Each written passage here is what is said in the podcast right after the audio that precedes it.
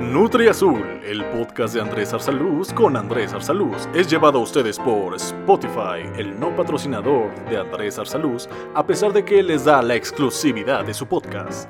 Disfrútenlo. ¿Qué onda, eh? ¿Cómo les quedó la oreja? ¿Cómo les quedó la oreja? Ahí, en serio.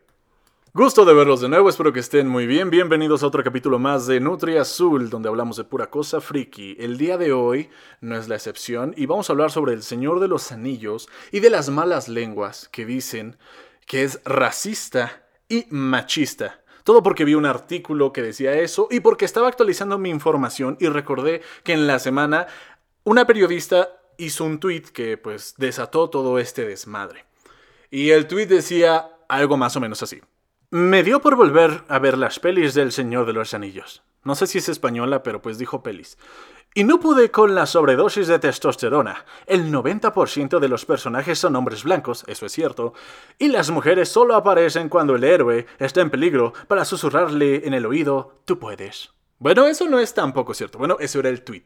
Sí, se entendió un poco. El punto es que ella está acusando por esas razones de que las películas del Señor de los Anillos son racistas y machistas. Vamos a hablar solo de las películas del Señor de los Anillos. No nos vamos a meter con los libros de Tolkien como tal, de la literatura. No vamos a hablar mucho, porque no los he leído. vamos a hablar de las películas de Peter Jackson, que es de las que se anda quejando. Y obviamente un chingo de fans salieron al rescate en Twitter. Yo estuve esa noche. Salieron al rescate, no me acuerdo qué día fue, pero salieron al rescate a decir, no, ¿cómo te atreves? Podrá ser racista, eso sí, pero no machista. Y empezaron los fans a explicar que sí hay personajes femeninos que tienen papeles muy importantes en las películas del Señor de los Anillos. ¿Qué le hubiera pasado a Frodo si no hubiera llegado Arwen al rescate? Ella hundió a los reyes brujos e impidió que se llevaran al pobre Frodo. ¿Qué hubiera pasado si Eowyn no hubiera estado ahí en la película 3 y no hubiera matado al rey brujo. Oigan, oigan, oigan. O sea, papeles hay. Entonces, eso le empezaron a decir y pues ya le fue calmando a eso de, de ok, no es tan machista.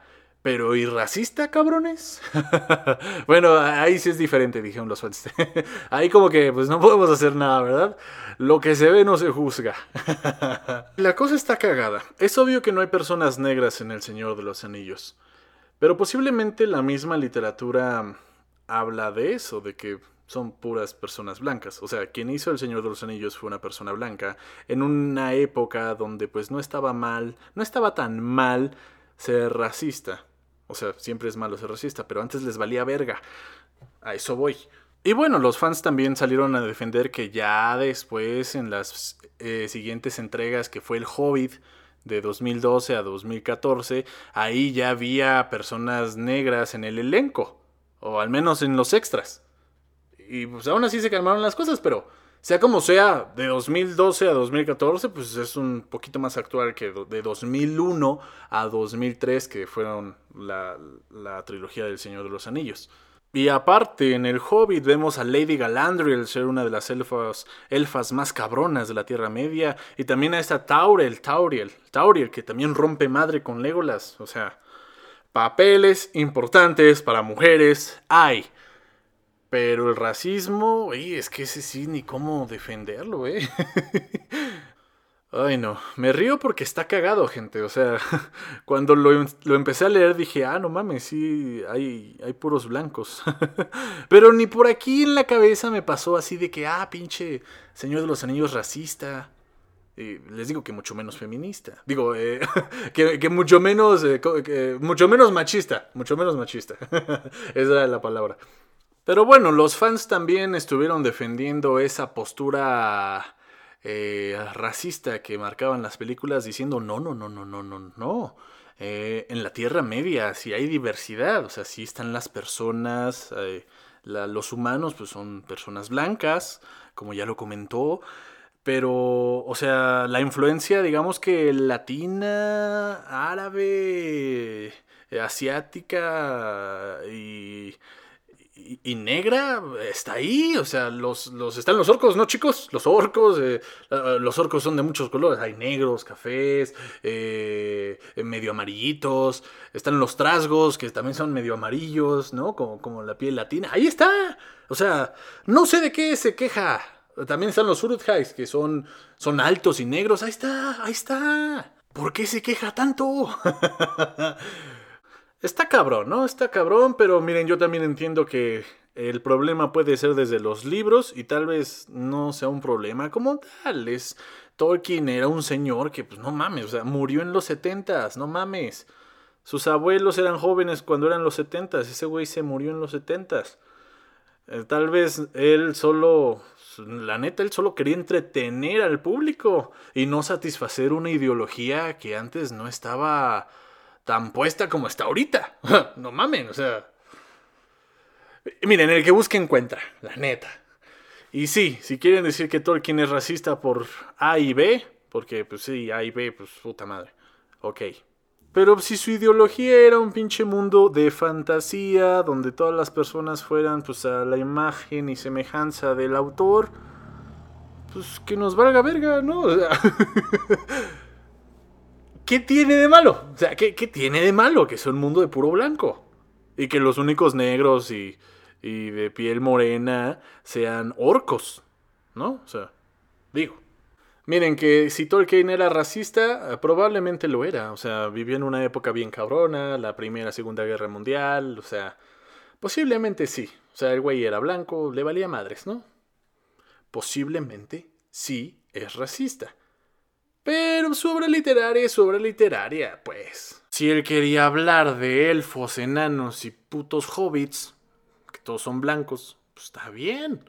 Y que las criaturas más hermosas de la Tierra Media sean los elfos, que todos son altos güeros de ojos azules. Bueno, no, hay de todo, ¿verdad? Hay de todo. Hay castaños, pelirrojos, pero pues no hay elfos negros, ¿verdad? Ni morenos, ni, ni por ahí.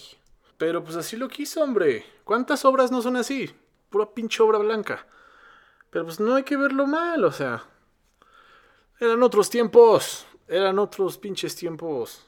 Ahorita apenas con la globalización y la tecnología ya se nos está quitando un poco lo pendejos. Pero pues así era antes. Y ahorita ya lo vemos mal. Porque tal vez sí, algunas cosas sí estaban muy mal. Pero vive en el hoy, man. El hoy es hoy. Frase de Andrés Arsaluz, 2020. Y posiblemente si no hubiera pasado los disturbios que pasó en Estados Unidos recientemente, les apuesto que esta noticia no saldría a la luz, porque pues les valía madres. Es como que apenas ahorita nos llegó como un recordatorio de que, oye, esto está muy mal. ¿Ya lo aprendiste o no, pendejo? Y nos llegó a todos. Y eso está bien. Porque así se nos va quitando lo pendejos y nos vamos a dar cuenta de muchas cosas que la neta están de la verga y que tal vez no nos dábamos cuenta. Claro que pues ya también hay que aprender sobre eso para no cometer los mismos, entre comillas, errores, sobre todo en esta época donde si te atreves a hacer una obra literaria en nuestro contexto histórico, en digamos que en nuestro círculo social actual, pues más te vale que incluyas a casi todos. Porque si estás hablando de un universo eh, multicultural, pues sí, hoy en día, si hicieras esa obra hoy en día, si, si, la obra la hubieran hecho hace 10 años y si la obra la hubieran hecho en Estados Unidos, pues todavía dices, bueno, ¿qué pedo? Porque hay puros blancos. Si se trata de, pues como que de representar a tu sociedad en un mundo ficticio, pero pues ahí sí te pasaste de verga. Desgraciadamente tienen que pasar cosas así para que nos entre tantita madre y que podamos ser cada vez más humanos los unos con los otros. No es pinche posible. Pero bueno, con esto cerramos el podcast del día de hoy.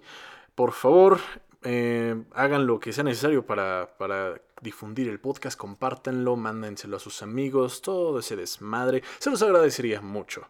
Yo soy Andrés Arsaluz y esto fue Nutria Azul. Y nos estaremos viendo el próximo viernes. Porque si se dan cuenta, ya esto es todos los viernes. Ya tiene, ya tiene horario y toda la madre. La hora no, pero Eh, ya tiene día, más bien. Entonces, gracias por escuchar y nos vemos, nos, nos estamos escuchando, nos vemos, nos oímos. Es que está raro decir nos vemos, pero bueno. Gracias por escuchar y yo los veo en el próximo podcast. Que tengan un excelente fin de semana. Bye. Nutri Azul, el podcast de Andrés Arsaluz con Andrés Arsaluz, fue llevado a ustedes por Spotify, el no patrocinador de Andrés Arsaluz a pesar de que les da la exclusividad de su podcast.